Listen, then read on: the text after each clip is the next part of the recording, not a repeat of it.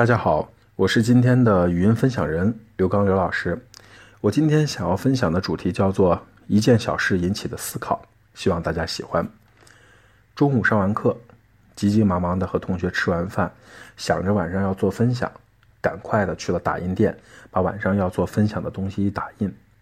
结果走到打印店门口，发现歇业了，因为打印店的全体同仁也去为我们的祖国母亲庆祝生日了。抱着不死心的态度推了推门，发现一点反应都没有。正发愁呢，听到旁边一声音说：“这儿都没人，估计都放假了。”我顺着声音看过去，只见一穿着整齐的老爷爷在跟我搭话。以我这种爱聊天的性格，总能接上话题。我就和老爷爷说：“是啊，这儿怎么都没有人？”爷爷说：“对呀，应该有个人值班。”还没等我接上话，爷爷就开始了，说：“小伙子，你帮我看看这电脑是怎么回事儿。”我这电脑打不开，打开了关不了机。前几天找他们打印，他们给我调整完了，我回去电脑就不能用了。我这写东西呢，怎么办呢？我看着老爷爷一脸委屈着急的样子，我对老爷爷说：“我说爷爷您先别着急，我帮您看看。”我帮爷爷捣鼓着电脑，其实特别简单的问题，就是一个开关文件和开关机的问题。我帮爷爷把简单的调整了一下，啊，爷爷特别高兴，但是又充满了担心。担心下次再出现问题怎么办？我说您别着急，我给您演示几遍，您看看我都摁了哪些按钮。如果出现了您之前的问题一，您按这个按钮就把问题解决了；如果出现了问题二，您按另一个按钮就把它解决了；如果出现了问题三啊，您按这个符号的按钮也就解决了。爷爷特别认真的看着我一步一步怎么操作，还认真的给我重复了一遍。啊，老爷爷说他想着这边年轻人多，应该会有人能搞明白了，就在这边等。我突然发现呢，老爷爷鼻子都有点吸溜开了，看起来还是顶了挺长一段时间的。毕竟北京北京的早晚温差还是比较大的。老爷爷笔记本的小问题解决了，特高兴，感觉整个人表情都开心了，和我说：“哎，我都不会打字儿，都是用手写板往进写。”突然间，你很心疼这个老爷爷。我说。爷爷，这样吧，我给您留一个我的电话。您电脑要是有问题了，您就给我打电话。我在中科院上在职博士的课程，我在心理所这边读读书。如果我不在北京了，您也可以给我打电话。要是您还有什么不会操作的呢，您拍照片给我看，只要我会的，我就帮您解决。我说爷爷，您看您都吸溜鼻子了，应该等了挺长一段时间的了吧？老人家都有点不好意思。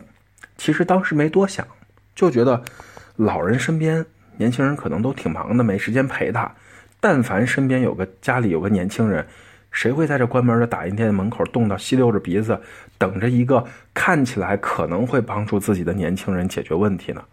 老爷爷特高兴，跟我交换了电话号码，还一个劲儿的说：“小伙子，我和你有缘分。”给我介绍说自己是微生物所的啊，这个老教授。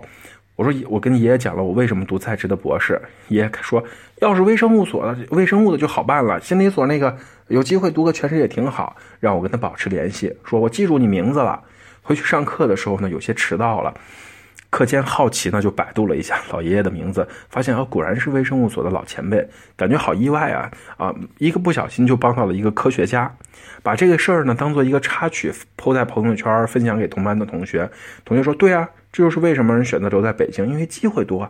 哎，我突然反应过来，好像有一定的道理。其实我把这个事儿吧，当做一个小插曲，一个事情就分享到朋友圈了，也有很多的人给我点赞。当然，五花八门的留言都很多了，有人甚至留言说，希望自己也能偶遇某个大咖，然后就怎么怎么样了。其实，这是一件特别特别小的事情。老爷爷所谓的缘分，不过就是我耐心友善。不厌其烦地给他讲了几个小小的操作，这就是老人需要的关心。中国有将近两亿多的老年人，我们不仅要关心未成年的孩子，我们也要关心老人，因为我们我们每个人都会老啊，这是特别简单的道理。发展心理学关于老年人这一章说到老年期的各种变化，其中老年人最普遍的就是适应能力比较差，就像我们自己身边的家人一样，拿着钱可能都不敢去买大件的东西，害怕被骗。小时候呢，觉得常回家看看这首歌特土，旋律土的掉渣。等到自己结婚了，准备当爸爸的时候，对这首歌的理解变得不一样了。特别是看到老人家，呃，看到问题解决了，整个眼睛变亮的样子，你觉得老爷爷特别的可爱。我自己是老人家带他的，老人家有很多的特点。每当看到头发花白的老爷爷老奶奶，我都会想到自己过世的姥姥姥爷。我记着。家里面的人对我说过这样的一番话，他说：“一个人啊，孩子喜欢你，老人喜欢你，你一辈子不会生活的不好的。”这就是我想通过这件小事儿去说的一个感受。第二件事呢，我想说的是，简单做人，认真做事儿，没有杂念。我帮老爷爷的时候，我没想过他是谁，我只是觉得啊，这一个老爷爷人给我搭讪，可能需要我帮忙，仅此而已。